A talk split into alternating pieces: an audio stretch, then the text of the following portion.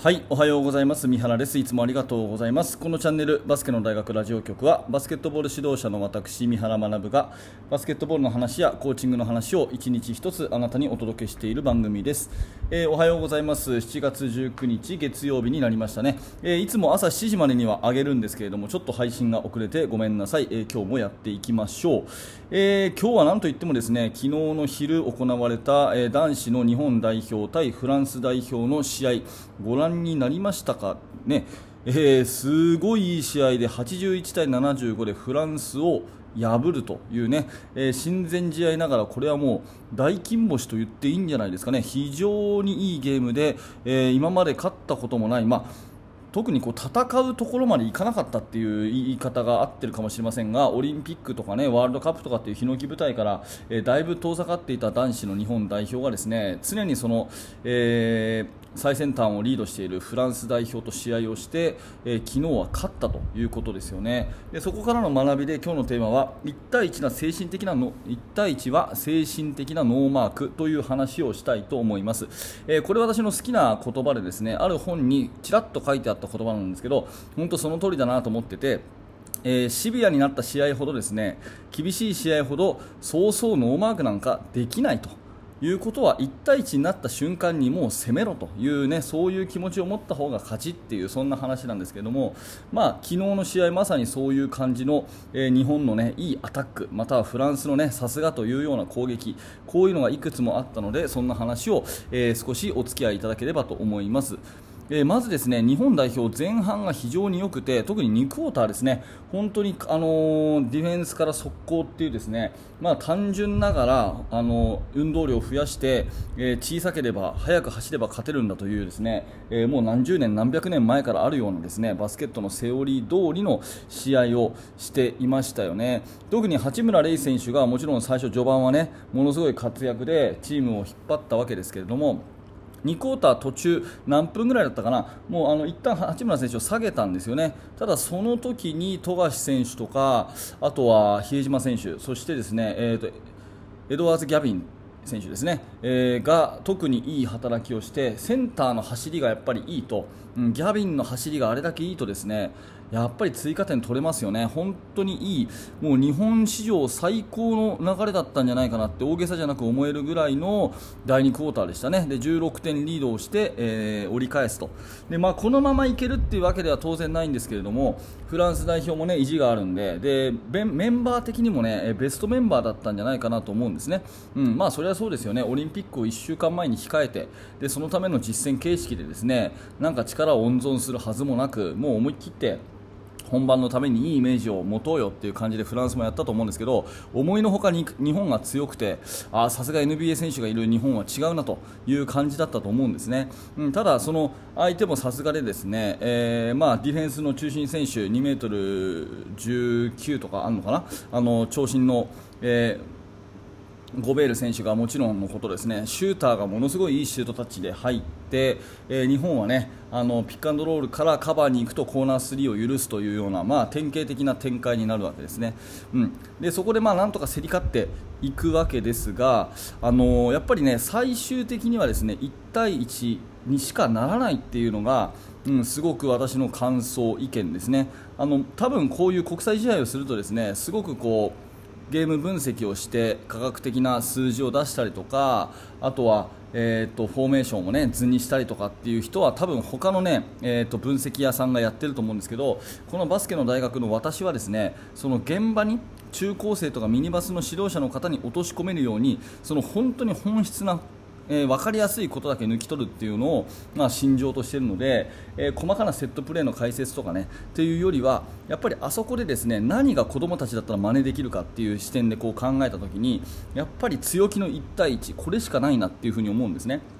例えば金丸選手、日本の、ね、シューター金丸選手ですね、えー、をノーマークにするために、えーと、いくつかのフォーメーションがね、えここ数試合あの国際試合で、えー、見てて明らかにやってるんですね、えー、まあ、いわゆる Iverson cut っていうような staggered screen を使って、えー、右45度の金丸選手をオープンにするようなプレーをするわけですね、まあ、絵に描くとそこは確かにノーマークになるんですがやっぱりそこはね本気のフランスのディフェンスそれからまあ来週から当たるであろうですね。えー、スペインにしてもスロベニアにしてもアルゼンチンにしても絶対そこはですね守ってくるんですよ、絶対守ってくるんですね。でそうなった時にやっぱりノーマークにならないからって逃げちゃうんじゃなくてそこでリングにアタックしていく。わずかな隙はもうシュートに行くよというようなそういう気持ちしかもうないのかなって思うんですね上のレベルに行けば行くほど。相手が弱くてこっちが強くてって時はこう絵に描いた、ね、セットプレーが綺麗にはまってねノーマークができてナイスシューっていうことができるかもしれないけどやっぱりディフェンスがガチッと組んでねしかもこう気持ちと気持ちのぶつかり合いみたいな試合の後半に入ったらそうそうねえー、まあ、許してくれないわけですよねそうなった時にシュートに行かない逃げちゃうのかそれともそこをねうん、何のそのと1対1だったら俺の勝ちだっていうぐらいのつもりで攻めるのかっていう差はかなり大きいかなっていうふに思います。で昨日の後半もですねあの八村選手はやっぱり相当ガードされていたように思うんですね、まあ、それはそうですよね。日本といえばルイ・八村だと、ね、ワシントン・ウィザーズのあの選手を止めればやっぱり日本は全て狂ってくるだろうということで絶対ですね1対1も強い選手が当たってくるしあとはダブルチームをされたりとかね考えられると思うんですよ。でそこでですね、えー、八村選手は、うん、あの攻めきれないので引き付け役に、ま、回ってまたはスクリーンの、ね、ついたて役に回ってディフェンスを止めておく立場になった時にパスをもらった選手がですねえー、気持ちよくシュートを打つっていうのが必要になってくるわけじゃないですか。でその時にディフェンスがいるからもう打てないとかですねえー、いるからリングにアタックしないっていう風になると大体これはディフェンスの勝ちになるんですけど今年の日本代表は各ポジションごとにやっぱり1対1のまあ技術的なこともそうですけど強気な、ね、選手が多いような気がして昨日も非常に重要な4クォーターの場面で比江島選手の2本のスリーポイント、ねえー、しかも2本目はですねバスケットカウントですよ。スリーポイントのバスケットカウントってことは相当チェックされてるシュートってことなんでやっぱそれ打つの勇気いると思うんですけどそれでもやっぱりね、えー、自分のタイミングは逃さずも敵いるの関係なしにある意味ディフェンスを無視してね打つというような強気だったり、うん、あと最後馬場選手が良かったですよね。馬場選手がとにかくリングにゴーンとアタックしていく。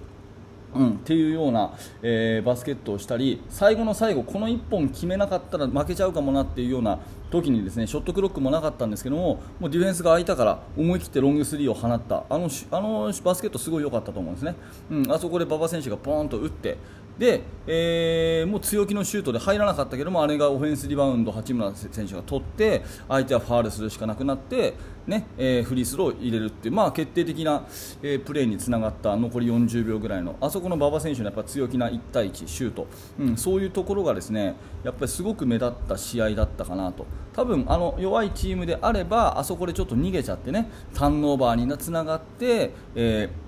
ブレイクを出されるなんていうことになってくるのかなと思います。なのでまとめとしてはですねきっと私たちの世代高校生、中学生、ミニバスでもですね相手が格上っていう試合は思い通りいかないんですね。ディフェンスが守られるのが当たり前。で守られた時にやっぱりああ強いなって思っちゃうのかそれとも1対1であればもう行っちゃえと。バスケットってのは言ったもん勝ちだというぐらいのつもりで、まあ、多少荒々しくてもですねリングにアタックしていくっていうような気持ちを持ってる方が絶対強いと思うし、うん。まあ、巡り巡って最後はねいろんな科学的な分析それから、えー、スカウティングしたりとか、えー、緻密なプレーとかを積み上げているんでしょうけど最後はそういうね1対1っていうのはもう俺の勝ちだと思えるような選手いかに集めてるかというところに、えー、尽きると思うので、まあ、そんな風な強気な、ね、リングに向かう攻撃的な、えー、選手を育てたいなと思いましたし今年の日本代表にはその強気があるということで、えー、オリンピックも期待したいなというそんなお話でございました。1対1は精神的なノーマーク。1対1だったらオフェンスのが強いぞということをですねぜひ、え、これを聞いたあなたは、えー、子供たちに言ってあげてもらってですね、え、多分、えー、これを聞いているような、ね、熱心な方であれば昨日の日本とフランスの試合はチェックしたでしょうから私の今のとすることが分かっていただけると思うのでその辺も頭の中に浮かべながらですね子供たちに、え、還元していっていただければというふに思います、え、今日のテーマは1対1は精神的なノーマークということで、ねえ、これからいよいよ始まるオリンピックに期待を込めてこんな話をさせていただきました。はいありがとうございました。このチャンネルバスケの大学はこういった形で毎朝お届けしております。もし面白かったらチャンネル登録をしてまた明日の放送を聞いてください、えー、バスケットの指導者の方向けに無料のメルマガ講座というものをやっております。ぜひこの機会にお受け取りください、えー、リンクの説明欄あ説明欄にリンクが貼ってありますので覗いてみてください。はい今日もありがとうございました。三原学でした。それではまた。